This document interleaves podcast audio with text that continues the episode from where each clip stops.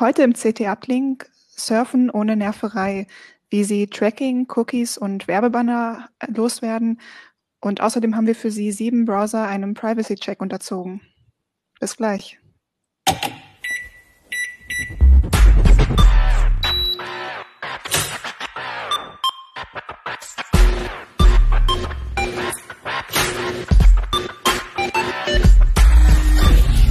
CT Uplink. Ja, hallo und herzlich willkommen zum CT Uplink. Schön, dass Sie wieder eingeschaltet haben. Mein Name ist Kim und bevor wir richtig loslegen, haben wir mal wieder einen Sponsor. Das Acer TravelMate P4 ist ein modernes Business Notebook mit dem neuesten Intel Core Prozessor der 11. Generation. Es verfügt über ein mattes 14 Zoll Full HD IPS Display und ist nach Militärstandard zertifiziert. So ist es optimal gegen Stürze und Stöße geschützt. Mit 12 Stunden Akkulaufzeit und diversen Anschlussmöglichkeiten ist es ein perfektes Gesamtpaket für einen mobilen Arbeitsalltag, egal ob zu Hause, im Büro oder unterwegs. Besuchen Sie uns auf acer.de. Ja, genau. Und wie schon gesagt, es geht heute um stressfreies Surfen und um wichtige Browser-Einstellungen, die Sie vornehmen können. Dafür habe ich heute zwei Gäste eingeladen und ich freue mich sehr, dass Sie Zeit haben, mit mir darüber zu sprechen. Ähm, stellt euch doch einfach mal kurz vor. Ja, dann mache ich mal den Anfang, wenn keiner was ja. sagt. Ähm, ich bin Ronald Eikenberg aus dem Ressort System und Sicherheit und da ähm, von der CT, muss man dazu sagen, und da primär für ähm, Security-Themen verantwortlich. Genau, und ich bin Jo Barger aus dem ähm, Anwendungs- und Internetressort und unter anderem da auch für Browser zuständig. Ja. Ähm, ja, früher waren ja Kekse oder Cookies lange Zeit eigentlich nur mit positiven Sachen assoziiert, also zum Beispiel Bäckereien, äh, Weihnachten, dem Krümelmonster. Aber im Internet sind gerade Cookies ja nicht immer unbedingt beliebt. Äh, jo, du hast ja sogar in einem Artikel geschrieben, dass äh, Cookie oder Consent Banner die Geißel des modernen Webs darstellen. Was genau sind das denn und wieso sind die so nervig?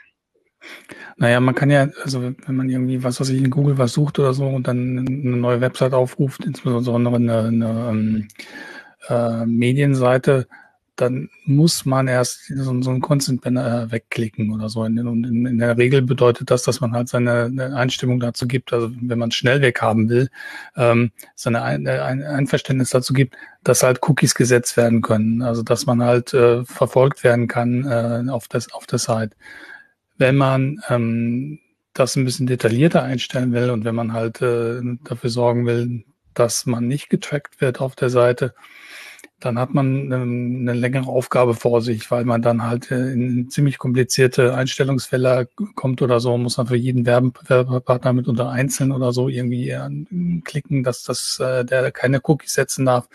Ähm, insbesondere auch, wenn man verstehen will, was man da alles für Einstellungen macht, dann ist man da ähm, weiß ich, stundenlang unterwegs. Ähm, und am Ende passiert es dann häufig auch noch, ähm, dass man durch ähm, so Dark äh, Patterns halt äh, trotzdem dazu gelockt wird, halt die falsche Einstellung dann doch vorzunehmen. Also das nervt total. Man kann es nicht einfach äh, ignorieren oder so. Man, man muss vor betretener Zeit halt äh, sich mit diesem Banner auseinandersetzen ähm, und halt laufend wieder neu ja, meistens ist ja auch dieses Accept All Cookies in einem fetten Grün und ziemlich gut sichtbar und dieses ähm, nur notwendige Cookies speichern ist dann so ein bisschen äh, grau hinterlegt und eher so im Hintergrund. Das ähm, ja, verführt ja auch dazu, dass man dann eigentlich schnell auf das Grüne klickt. Und genau, so Hauptsache weg, weg das Ding genau. oder so. Ich will jetzt hier irgendwas lesen. Und ja, dann ist man im Grunde schon in die erste Falle getappt oder so, weil dann wird man halt dann bei äh, späteren Besuchen dieser, dieser Seite halt äh, laufend getrackt. Und ähm, ziemlich viele Unternehmen kriegen dann halt mit, wenn man da rumsurft. Aber ähm, ursprünglich war es ja, waren ja die Cookies oder die Consent Banner gar nicht dazu gedacht, um uns so dolle zu nerven, sondern das war ja eigentlich eine gute Idee dahinter, oder? Ähm, sie sind ein Ausdruck der DSGVO, also der Datenschutzgrundverordnung der EU, ähm, die ja einfach dafür sorgen will, ähm, dass man ähm, im Internet halt mit besser geschützten Daten unterwegs ist.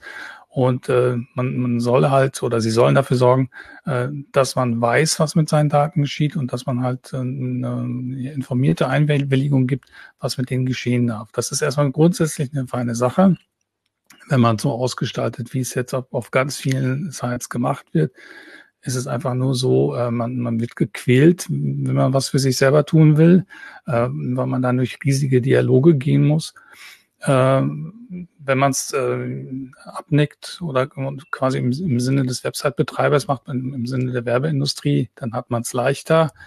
Aber das ist sicher nicht der, der, der Sinn äh, der DSGVO, ähm, dass, dass man so agiert. Man könnte das Ganze auch benutzerfreundlicher gestalten, aber meistens passiert das halt eben nicht.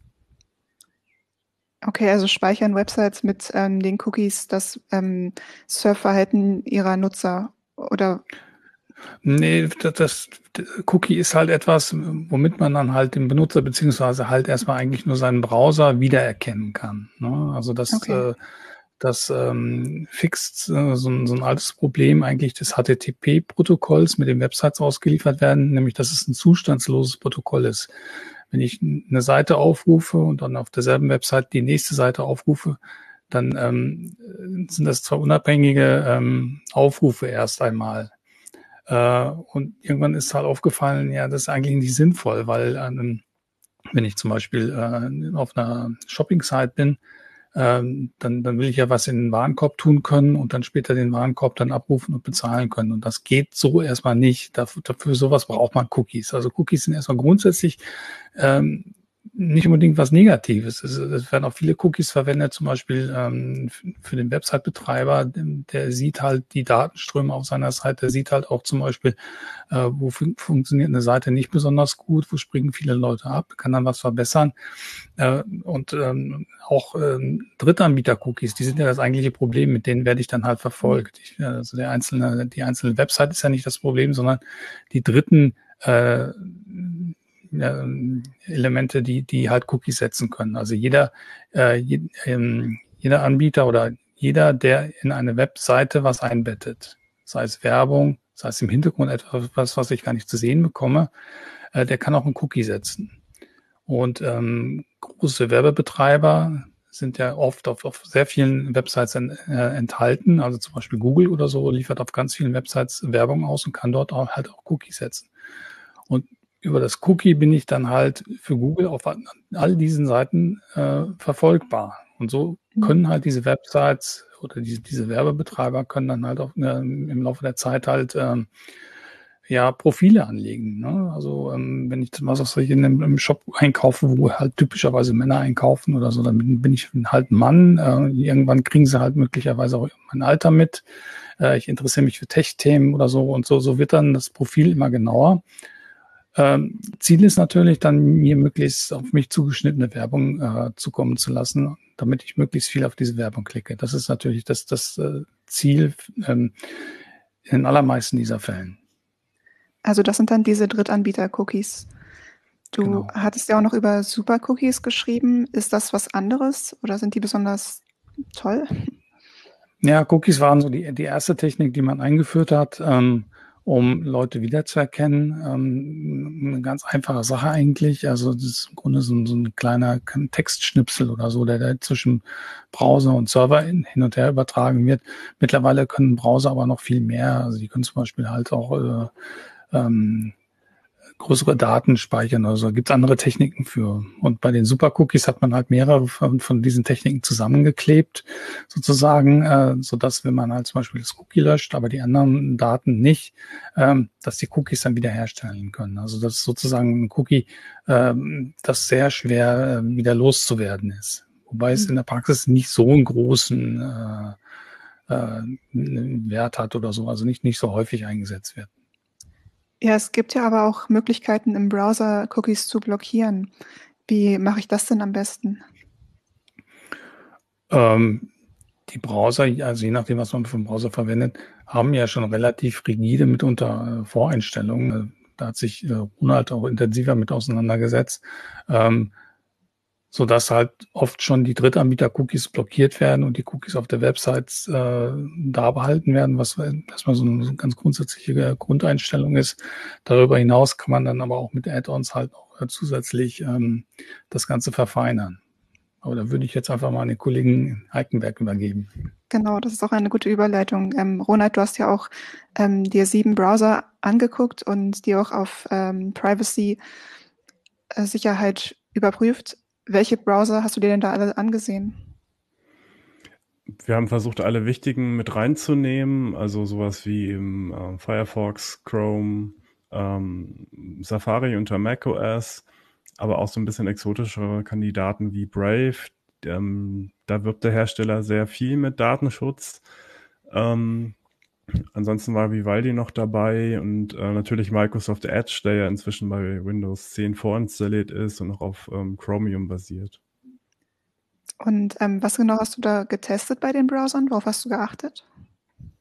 Ja, zum einen hat uns natürlich interessiert, wie gut funktionieren die Tracking-Schutzfunktionen, die da an Bord sind. Ähm, dazu haben wir uns so einen kleinen Testparcours überlegt mit verschiedenen Websites unter anderem, äh, die verschiedene Dinge abgeklopft haben. Ähm, eigentlich sogar ziemlich umfangreich.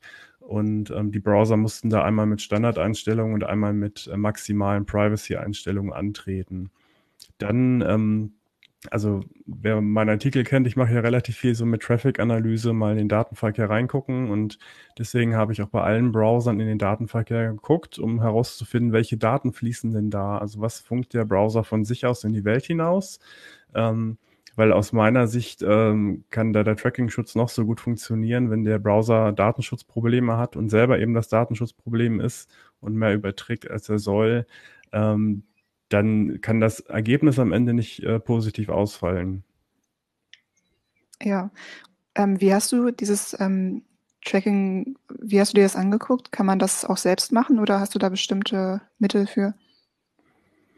Das ist gar nicht so schwer. Es gibt da ein paar Testseiten, die alle möglichen Tricks benutzen, um eben einen Identifier zu hinterlassen oder auch äh, Third-Party-Cookies zu laden. Ähm, einer davon ist ähm, Cover Your Tracks Org, glaube ich, von der IFF. Das äh, steht im Artikel auch nochmal alles drin. Ähm, der macht schon recht viel und ähm, unter anderem eben externe Tracker, aber er guckt auch so ein bisschen nach Fingerprinting. Ähm, das bedeutet nach individuellen Merkmalen der Browser. Das können ganz simple Dinge sein, angefangen vom, vom sogenannten User Agent, also das, was der Browser mitschickt, um sich zu identifizieren, damit der Webserver weiß, wie er die Webseite auszuliefern hat. Also da steht dann sowas drin wie Mozilla Version so und so und, und Windows 10 so und so. Und ähm, je individueller das ist, desto besser kann man mich natürlich auch ohne Cookies wiedererkennen. Und ähm, das geht über ähm, vorinstallierte Schriften, die man über JavaScript äh, abfangen kann, abfragen kann. Also die Webseite kann meine Schriften abfragen, die ich lokal habe. Und ähm, das, äh, die unterscheiden sich halt von System zu System häufig. Und das alles so zusammengenommen und in einen Topf geworfen, ähm, kann man eben recht einfach dann auch mit Fingerprinting so einen Browser ohne Cookies eindeutig identifizieren. Darüber hinaus, also ein paar exotischere, exotischere Geschichten haben wir ausprobiert, also sowas wie ähm, Canvas, Fingerprinting. Das ist im Wesentlichen äh, eine Technik, wo eine Zeichenfunktion des Browsers benutzt wird und dann geguckt wird, wie wird dieser, dieser Inhalt dargestellt, wie wird er gezeichnet und ähm, das unterscheidet sich von Browser zu Browser und von System zu System tatsächlich, so dass man auch damit recht äh, easy so einen Browser wiedererkennen kann. Ähm, ja, am Ende bei der Tracking, äh, bei dem Tracking-Thema kam am Ende raus, also so vor wirklich allen Sachen kann man sich nicht schützen. Ne? Also manche machen es besser, manche machen es schlechter. Aber es gibt halt einfach so abgefahrene Tracking-Methoden. Ähm, eine davon ist Fingerprint ähm, JS. Ähm, das ist ein, ein, ein Modul einer, einer darauf spezialisierten Firma, ähm, die äh, machen so viel und äh, behaupten auch irgendwie künstliche Intelligenz zu benutzen. Also da werden dann auch so Dinge wie die IP-Adresse reinfließen, möglicherweise auch irgendwie Nutzerverhalten oder sowas. Ähm, dagegen war dann auch kein Browser gefeit. Mhm. Okay. Man kann das auch ausprobieren, das Fingerprinting. Äh, ich habe da auch ein Bild vorbereitet, das, das Tracking, vielleicht kann die Regie das kurz mal anzeigen. Äh, das ist, nee, das hm, ist ein anderes Bild. Das da, genau. Äh, das nennt sich Schemeflut. Der guckt halt, welche Anwendungen sind auf dem System vorinstalliert. Und ähm, hier sieht man ja die Anwendung, die er durchtestet. Bei mir hat er halt die 6 da oben gefunden, die anderen nicht. Und das alleine reicht schon, um einen ziemlich guten Fingerabdruck äh, zu erzeugen. Er zeigt ja an, irgendwie, also die, diese Konstellation hat er elfmal bei 500.000 Tests gefunden. Ähm, das ist ja jetzt auch nur eine Möglichkeit, halt einen Fingerabdruck zu, zu äh, ermitteln. Also ähm, Ronald hat ja schon gesagt, ähm, wenn man jetzt noch ähm, Canvas Finger, Finger, Fingerprint dazu nimmt und oder also die Audioschnittstelle soll wohl auch ziemlich gut sein, um, um Fingerabdruck äh, zu erzeugen, dann kriegt man schon ein ziemlich genaues Bild. Äh, die, dieser Dienstleister, den du genannt hast, Ronald, der macht das übrigens halt nicht für Werbezwecke, sondern halt für Security-Anwendungen. Ähm, sagt aber, er hat äh, eine Wiedererkennungsgenauigkeit von deutlich über 99 Prozent. Von dem ist ja auch diese von dem ist ja auch diese Schemeflood-Attacke, ähm, also das ist ja auch von dem, einem der Fingerprint.js-Leute, die wir eben gesehen haben. Und da fragt man sich ja schon, warum kann eine Webseite überhaupt herausfinden, welche Programme ich auf meinem System installiert habe. Das geht hier ja erstmal nichts an. Und, ähm, das ist ein gutes Beispiel dafür, dass halt immer neue Tricks gefunden werden. Also in dem Fall werden äh, sogenannte ähm, Anwendungs-URLs oder URL-Schemes genutzt, ähm, die beispielsweise Skype oder Teams registrieren, damit man von der Webseite direkt jemanden anrufen kann zum Beispiel oder eine Mail springen kann oder auf Netflix einen bestimmten Film erreicht. Und äh, über JavaScript kann man eben rausfinden, äh, welche URL-Schema da funktionieren. Und äh, oder Schemata sagt man wahrscheinlich und ähm, darüber dann eben ein Profil erstellen. Also konkret klopft diese Demo-Webseite, ich glaube 24 oder noch ein paar mehr bekannte Anwendungen ab und ähm, ja, je nachdem, was man drauf hat, entsteht dann ein individueller Fingerprint. Ähm, das funktioniert nicht auf allen Systemen, aber doch auf sehr erschreckend vielen. Und was uns am meisten erstaunt hat, ist, dass das anfangs sogar mit Tor funktionierte. Das heißt, äh, ich bin mit dem Tor-Browser da drauf gegangen und hatte einen Fingerprint. Ich habe den Tor-Browser zugemacht, wieder aufgemacht, neu verbunden. Der Fingerprint war noch der gleiche. Und das ist natürlich dann noch ein erhebliches äh, Problem, weil Tor-Leute natürlich sich darauf verlassen, dass sie nicht äh, identifiziert werden und wiedererkannt werden, wiedererkannt werden können. Ähm, das haben die Tor-Leute dann auch relativ schnell gefixt. Also die aktuelle Version ist dann schon nicht mehr betroffen. Aber es ist halt ein Hase- und Igel-Spiel. Ne? Also wir haben ja ein Multimilliarden-Dollar-Geschäft, das Werbegeschäft. Ähm, wenn man ähm, Surfer wiedererkennen kann ähm, per Tracking, ähm, dann bringt einem das Vorteil in diesem Geschäft. Deshalb wird man jede Technik, die sich in irgendeiner Weise dazu ausnutzen lässt, auch dazu verwenden. Äh, also sprich, wenn der Browser irgendwo da eine, Möglichkeit bietet, halt ihn, ihn wieder dann wird es früher oder später auch an, zur Anwendung kommen. Ähm, und die Browserhersteller sind dann halt dahinterher, sowas möglichst dann halt wieder rückgängig zu machen. Ja, ich sehe das manchmal auch so ein bisschen mit dieser vorgeschlagenen oder persönlichen Werbung so ein bisschen ambivalent, weil einerseits ähm, nervt das natürlich, aber andererseits find, ist es ja auch manchmal praktisch, wenn man nicht, äh, also wenn man schon Sachen vorgeschlagen bekommt, die man vielleicht tatsächlich interessant findet und nicht irgendwelche Sachen, die völlig out of context wären oder die einen gar nicht interessieren. Naja, aber also mir passiert es häufig, äh, dass ich Sachen so lange gezeigt kriege oder so, irgendwie müsste die Werbung dann auch mitkriegen, dass, dass ich es dann doch nicht will, das Produkt. Oder dass ich Werb äh, Produkte vorgeschlagen kriege, die ich gerade gekauft habe oder so. Also so, so ganz smart ist das, dass die Werbung dann auch an der Stelle nicht. Ja, das stimmt.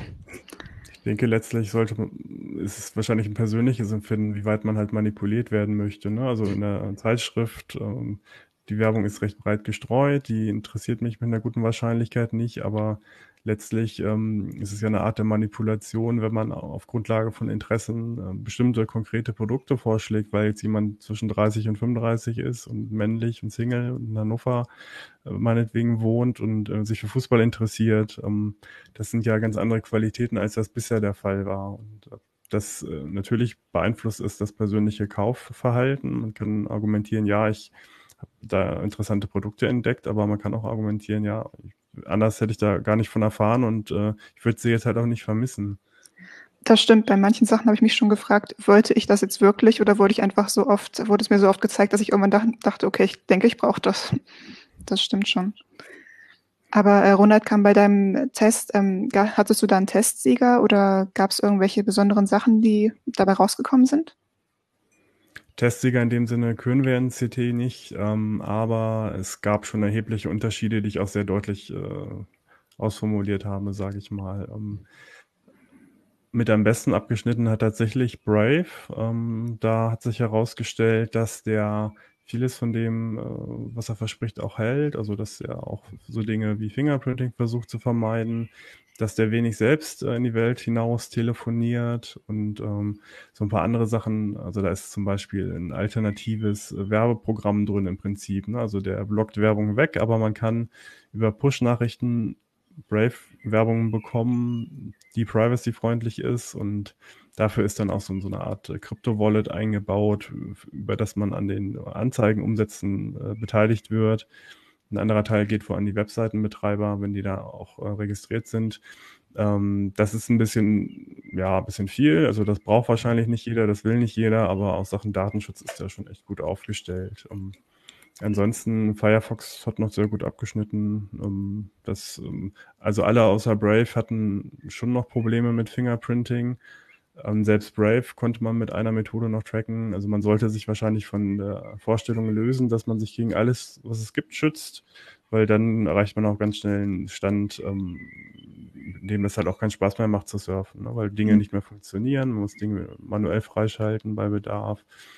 Ähm, ja, Firefox hat ganz gut abgeschnitten. Ähm, auf der anderen Seite der Medaille, also ganz am Ende sozusagen der, der Liste, würde ich äh, Microsoft Edge aufführen, ähm, weil der doch recht viel selbst in die Welt hinaus versendet. Also es fängt schon damit an, ähm, es gibt da so eine neue Tab-Seite, ne, die ist in jedem Tab, wenn man ähm, einen neuen Tab aufmacht.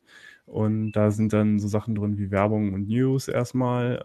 Und da kommen halt schon Third-Party-Tracker zum Einsatz.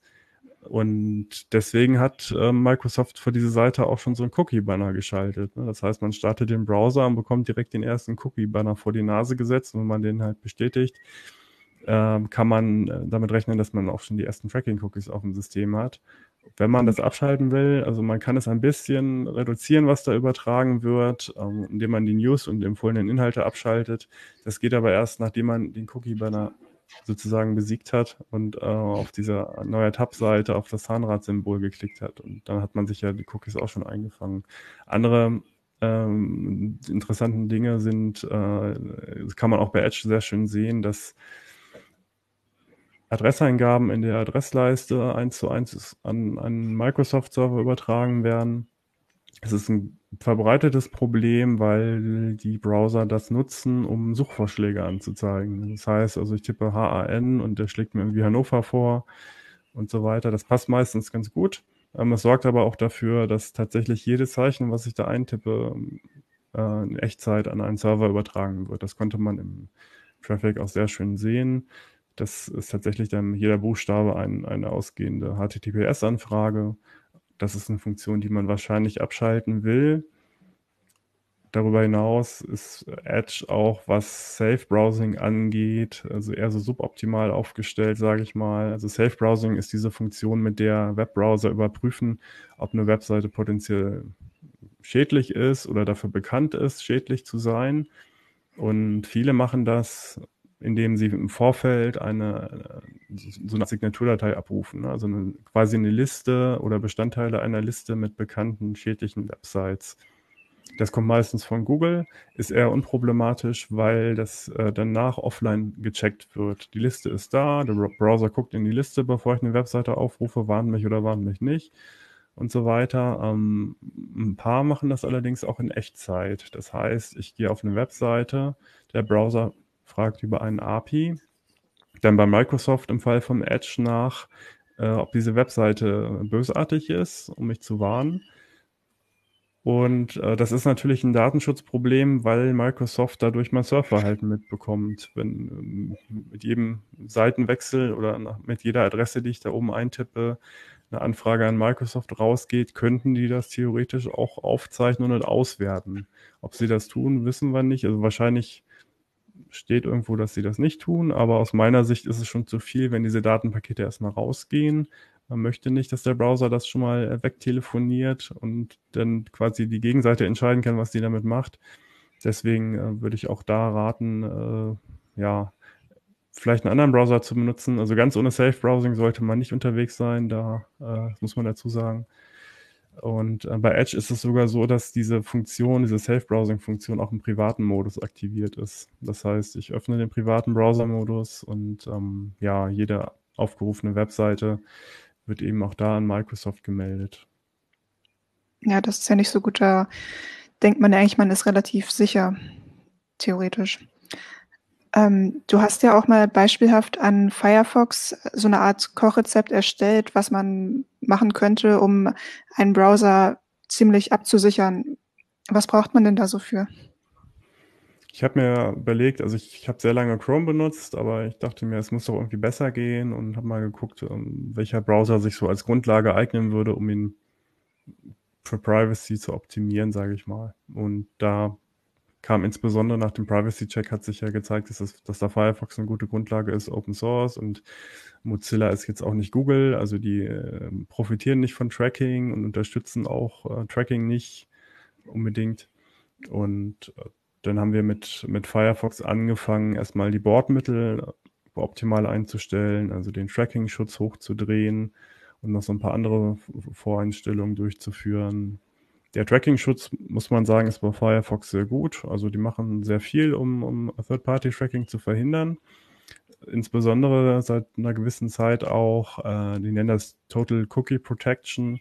Das bedeutet im Wesentlichen, dass äh, Cook, wenn ich eine Webseite aufrufe und da Cookies kommen, die von, von einer anderen Domain stammen, also zum Beispiel durch von extern eingebettete Inhalte, dann werden die zu der Webseite abgelegt, auf der ich gerade bin. Das bedeutet, äh, so ein Facebook-Cookie, das ich mir da möglicherweise einhandele, kann mich nicht verfolgen beim Surfen, weil jede Webseite in gewisser Weise ihren eigenen Cookie-Speicher hat. Und so ist das alles so ein bisschen voneinander abgeschirmt. Das ist ein schönes Konzept und das sollte man einschalten. Man kann dann noch recht viel machen, wenn man eben mit Add-ons arbeitet. Und das geht dann los bei äh, uBlock Origin. Das ist ein bekannter Content-Blocker. Ich glaube, das dürfte einer der beliebtesten sein. Der macht sehr viel, ähm, blockiert eben viele externe Inhalte zusätzlich. Das, was Firefox möglicherweise dadurch äh, durch die Finger gleitet. Und äh, ja, natürlich vermeidet er auch viel Werbung, muss man dazu sagen. Um, wobei es bei dem Artikel auch darum gehen soll, den Browser halt nicht nur datenschutzfreundlich, äh, sondern auch ja, da, da, so ein Kompromiss zwischen Datenschutz und Komfort zu finden. Und das ist nicht immer einfach. Ne? Also man möchte eigentlich ja durch nur, nur surfen im Prinzip. Der Artikel heißt ja auch einfach nur surfen. Man möchte keine Cookie-Banner wegklicken, man möchte irgendwie keine Werbung wegscrollen, die einem entgegenspringt. Äh, man möchte sich über Tracking keine Sorgen machen und man möchte ja eigentlich nur maximal was, was von der Webseite haben und die Inhalte genießen. Also die News, die äh, E-Mails und so weiter oder Videos. Ähm, und darauf ist diese Konfiguration ausgelegt. Ne? Also alles, was nervt, kommt weg. Alles, was mich tracken kann, wird so gut, gut es eben geht, ähm, weggeräumt. Und dazu gehört eben auch uBlock Origin, äh, andere äh, interessante Sache, da haben wir auch einen Screenshot äh, von. Das sind die äh, Container-Erweiterungen, die es so in der Form nur für Firefox gibt. Genau, hier sieht man das sehr schön. Ähm, da oben merkt man direkt, dass die ähm, Tabs farbig markiert sind, was üblicherweise nicht der Fall ist.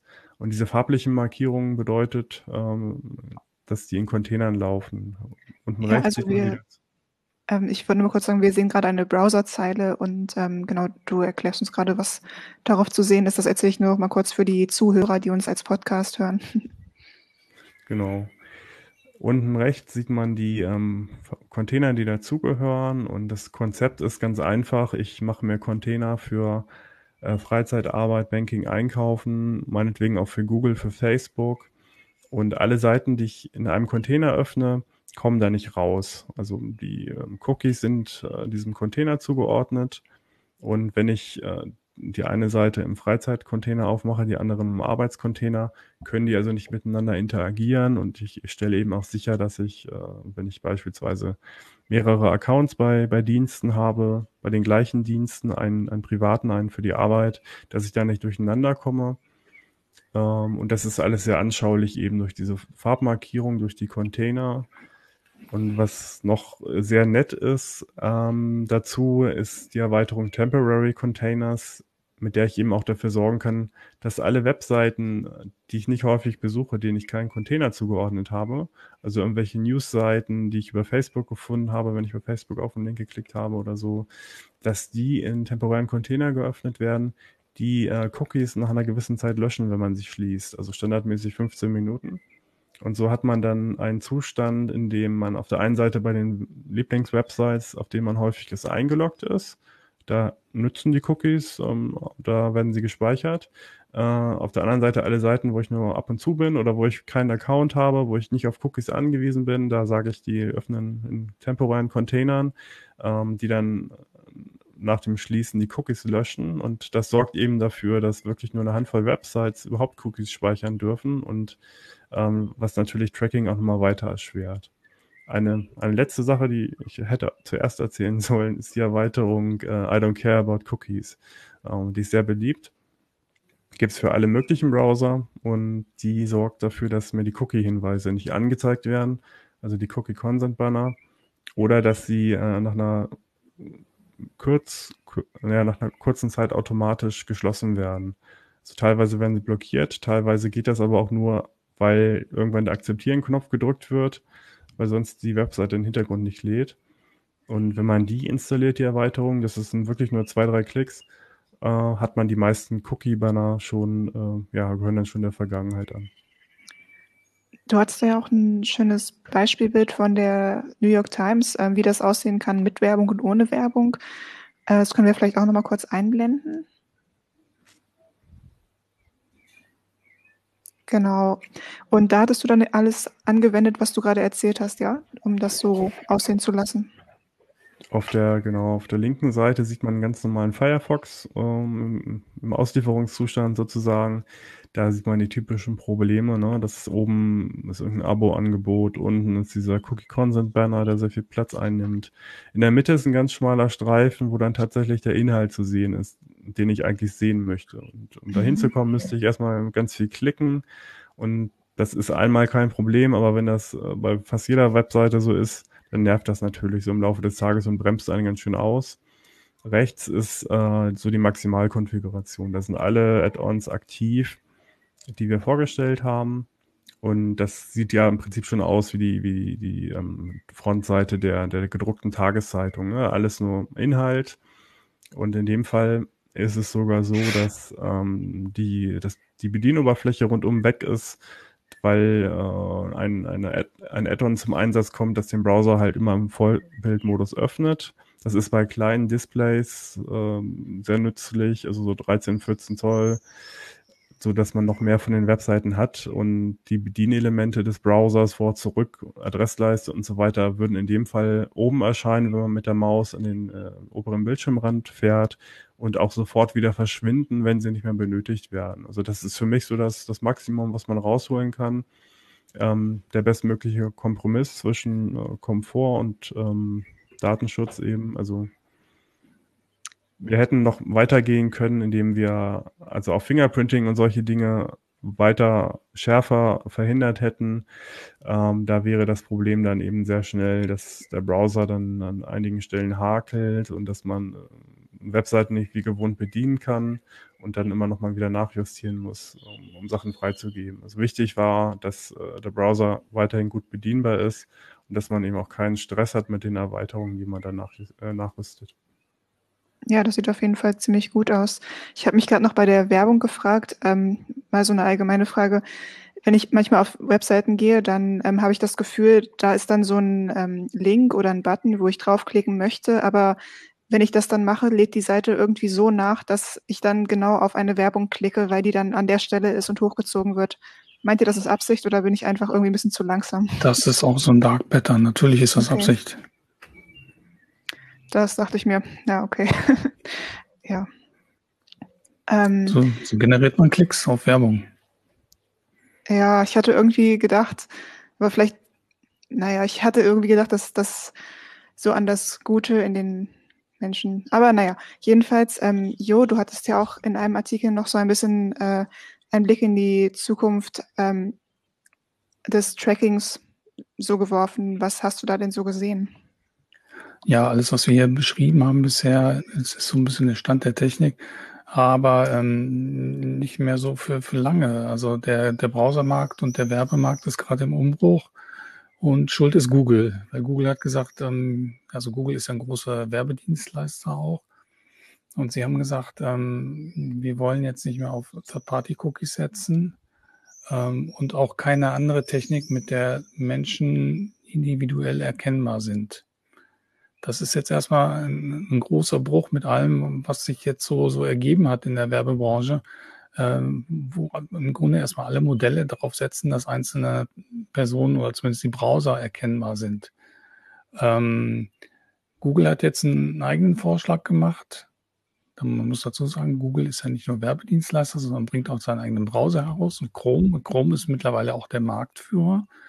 Äh, abgesehen davon ist Google ähm, ja, federführend äh, für die Entwicklung von Chromium zuständig. Chromium ist der Untersatz von Chrome, der Open Source Untersatz und wird auch für viele andere Browser genutzt, zum Beispiel Edge, Opera und Vivaldi. Ähm, also Google spielt eine ziemlich große Rolle und wenn, wenn die irgendwas machen oder so, dann hat das erstmal Gewicht. Ja, und äh, was sie sich vorstellen, ist was ähnliches wie, ja, im Grunde wie, wie das, was Brave macht, nämlich, dass sich der Browser um die Werbeauslieferung kümmert. Also ihr Modell nennt sich Federated Learning of Cohorts. Äh, ja, setzt voraus, äh, dass der Benutzer halt einer Kohorte zugeordnet wird mit mehreren tausend Leuten und äh, Werbung jetzt nicht mehr auf den einzelnen Anwender adressiert wird, sondern zum Beispiel auf die Kohorte der, was weiß ich, der 40-jährigen Männer oder so. Ähm, was die genau dann auszeichnet, diese Kohorte, ähm, ob die jetzt so, so genau ausgerichtet wird, das weiß ich jetzt gar nicht genau. Aber entscheidend ist, dass sich der Browser Chrome drum kümmert. Das ist jetzt natürlich in mehrerer Hinsicht äh, problematisch, weil, ähm, naja, Google ist ein Werbedienstleister, zum einen ein Teilnehmer an dem Markt äh, der, der, Werbung äh, und kontrolliert aber dann auch das zentrale Element, die zentrale Technik, die für die Werbeauslieferung in Zukunft äh, zuständig sein soll, nämlich den Browser Chrome. Ähm, äh, dass der Rest der Werbeindustrie damit nicht so richtig einverstanden ist, kann man sich wahrscheinlich ausdenken. Äh, dass jetzt plötzlich ein Player halt äh, da die ganze Technik äh, kontrollieren soll, weil das natürlich auch äh, dem Missbrauch Tür und Tor öffnen könnte. Ne? Ähm, erstmal grundsätzlich, äh, so, so von der Einschätzung her finde ich dieses äh, Federated Learning of Cohorts gar nicht so schlecht. Also es ist auf jeden Fall eine Verbesserung zu den individuellen Cookies. Ähm, wenngleich auch andere Stimmen sagen, also zum Beispiel die, die Electronic äh, Frontier Foundation sagt, ähm, also die findet es nicht so toll und sagt, ähm, letztlich kann man auch damit den einzelnen Nutzer wiedererkennen. Also die sind auch nicht so begeistert von. Aber äh, gerade diese Bündelung halt äh, Werbeunternehmen und dann quasi derjenige, der die Technik kontrolliert, das hat jetzt zum Beispiel in England auch schon die Verbraucher, äh, die, die, die Kartellwächter auf den, auf den Plan gerufen, die, die kontrollieren das Ganze. Ähm, diverse Website-Betreiber und andere äh, Browser-Betreiber haben schon gesagt, wir machen das nicht mit. Insofern ist es noch nicht ganz klar, ob das jetzt eine Chance hat, ein Industriestandard zu werden. Ähm, abgesehen davon macht Safari auch schon was eigenes. Ähm, und es gibt noch andere Modelle, die jetzt auf dem Markt sind, also als Vorschlag für die Zeit nach den Cookies.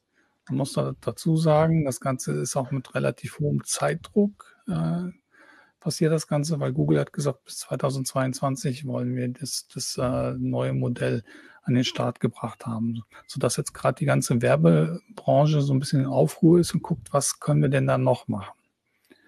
Ein Modell nennt sich First Party Data, äh, was natürlich so ein bisschen beschönigend ist. Äh, die First Party Data, das ist das, was die, der Website-Betreiber, den ich besuche, von mir sammelt. Ähm, und letztlich läuft es darauf hinaus, dass mit First-Party-Data im Grunde der Website-Betreiber das übernimmt für die Werbeindustrie, was bisher das Cookie gemacht hat. Was man dafür braucht, ist ein eindeutiger Identifier, sowas wie das Cookie in der Vergangenheit. Nur muss jetzt halt äh, der Website-Betreiber dafür sorgen, dass das mir zugeordnet wird. Das ganze Modell ist dann ein bisschen komplizierter. Also es gibt auch verschiedene Vorschläge, wie das Ganze technisch ausgestaltet sein soll. Aber letztlich bedeutet das für mich, dass ich bei der Website wahrscheinlich dann eingeloggt sein muss. Ich muss, ich muss einen Account haben. Äh, es wird dann ein Identifier von mir erzeugt, der zum Beispiel meine E-Mail-Adresse enthält oder meine, meine, meine, äh, meine Mobilfunknummer. Und letztlich ähm, tauscht dann der Website-Betreiber im Hintergrund äh, mit irgendwelchen Werbeplattformen halt äh, ja meine Surfdaten aus. Eine Möglichkeit. Eine andere Möglichkeit, die jetzt aus, aus Datenschutzsicht schöner wäre, ist, wenn Website-Betreiber dazu übergehen würden, wie es die New York Times zum Beispiel plant, äh, mit, einfach mit den eigenen Daten auszukommen. Gar nicht mehr irgendwie äh, Daten irgendwo hinzupumpen, sondern einfach gucken, halt kontextbezogene Informationen. Wenn sich der, der, der Mensch halt äh, einen Artikel zu, äh, zu wandern oder so äh, durchliest oder so, dann kann man ihm auch passende Werbung äh, präsentieren. Also die wollen äh, sich nicht mehr an solchen, solchen Online-Marktplätzen halt beteiligen, sondern gucken, ob sie halt mit, mit, mit den eigenen Daten klarkommen. Auf jeden Fall wird es in den laufenden Monaten neue Technik geben. Und ich gehe mal davon aus, dass wir spätestens zum Jahreswechsel oder so, Herr Ronald, wieder einen Artikel schreiben müssen und mal gucken, ähm, was, was kann man jetzt eigentlich mit den neuen Vorschlägen der Werbeindustrie, was, wie, wie kann sich der, der Einzelne dagegen schützen? Was, was, was kann er tun, dass, dass seine Daten nicht abfließen? Ja, es bleibt auf jeden Fall spannend. Und darüber berichten wir dann auch auf jeden Fall weiter. Das mit dem, dass man sich bei jeder Website einzeln einloggen muss, das klingt ja sehr kompliziert. Das, das klingt ja fast, also ich weiß gar nicht, ob das besser oder schlechter ist, als sich durch die Cookie-Einstellungen zu klicken, aber ja. Schauen wir mal, wie, genau. das, wie das in dem Einzelnen ausgestaltet wird. Ähm, ich stelle mir das nicht so besonders benutzerfreundlich vor. Ähm, ich weiß auch nicht, ob dann noch, noch, noch mehr Verbraucherschützer oder vielleicht auch die Politik mal irgendwie sagt, nee, so, so, so geht es nicht weiter. Ähm, momentan ist jetzt erstmal die, die Industrie gefragt, halt äh, Vorschläge auf den Tisch zu bringen dass, dass sich sowas wie ein, wie ein Branchenstandard abzeichnet, weil also das alles nebeneinander läuft oder so, so, das kann ich mir nicht vorstellen, dass es funktioniert. Ich hätte hm. mal eine ganz grundsätzliche Frage zur Zukunft des Tracking. Also hast du so eingeläutet, eingeleitet, ähm, dass Google jetzt mit, mit Druck ähm, nach einem neuen datenschutzfreundlichen äh, Tracking-Mechanismus sucht. Aber was ist denn der Auslöser dafür? Also Google ist ja im Prinzip war für Google ja alles gut, wie es ist. Und äh, ist, ähm, sind diese neuen Entwicklungen dadurch zu erklären, dass die Browser immer mehr wegblocken. Also Firefox zum Beispiel im Standard ein, äh, mit den Standardeinstellungen lässt ja kaum noch was zu. Das zum einen halt, also sie sind ja selber auch schon durch die anderen Browserhersteller betroffen und unter Druck gesetzt. Ne? Äh, Safari löscht Cookies nach einer Zeit, äh, Firefox blockt sie weg äh, dass von, von dieser Seite Druck kam, aber ich kann mir auch vorstellen, dass da politischer Druck eine Rolle gespielt hat.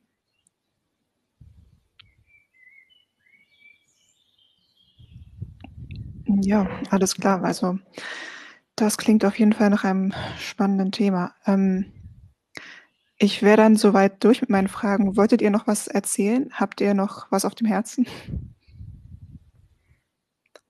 Ich glaube, ähm, wir haben das Thema jetzt mal so allgemein umrissen oder so und wer sich im Detail durchlesen will oder so, findet das dann in der aktuellen CT.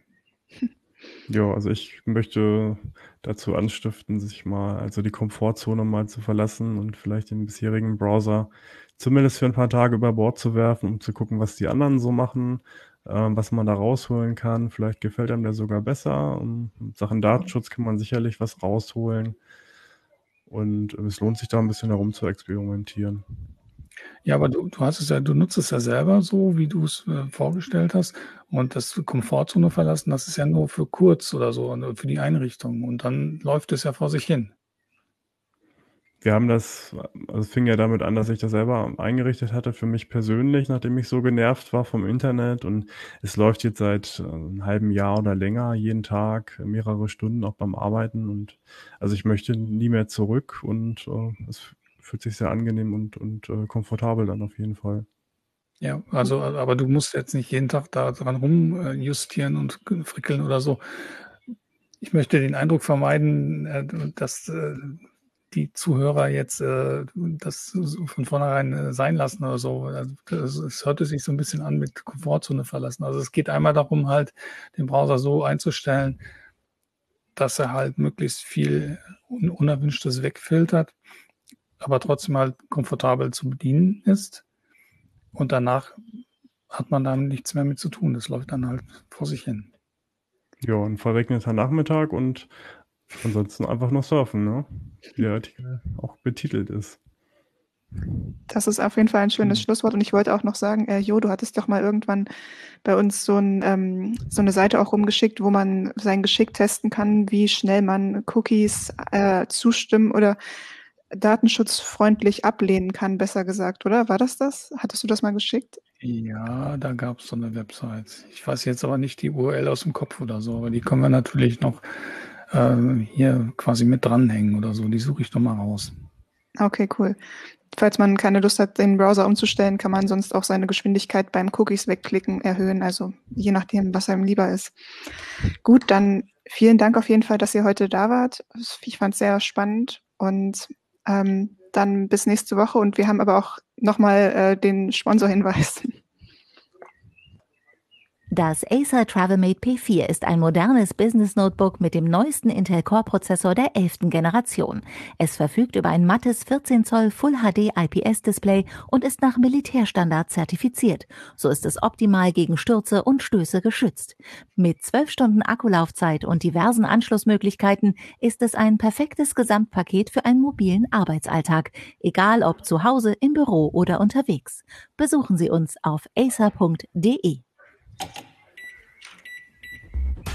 Alles klar, bis nächste Woche. Tschüss. Bis dann. Tschüss.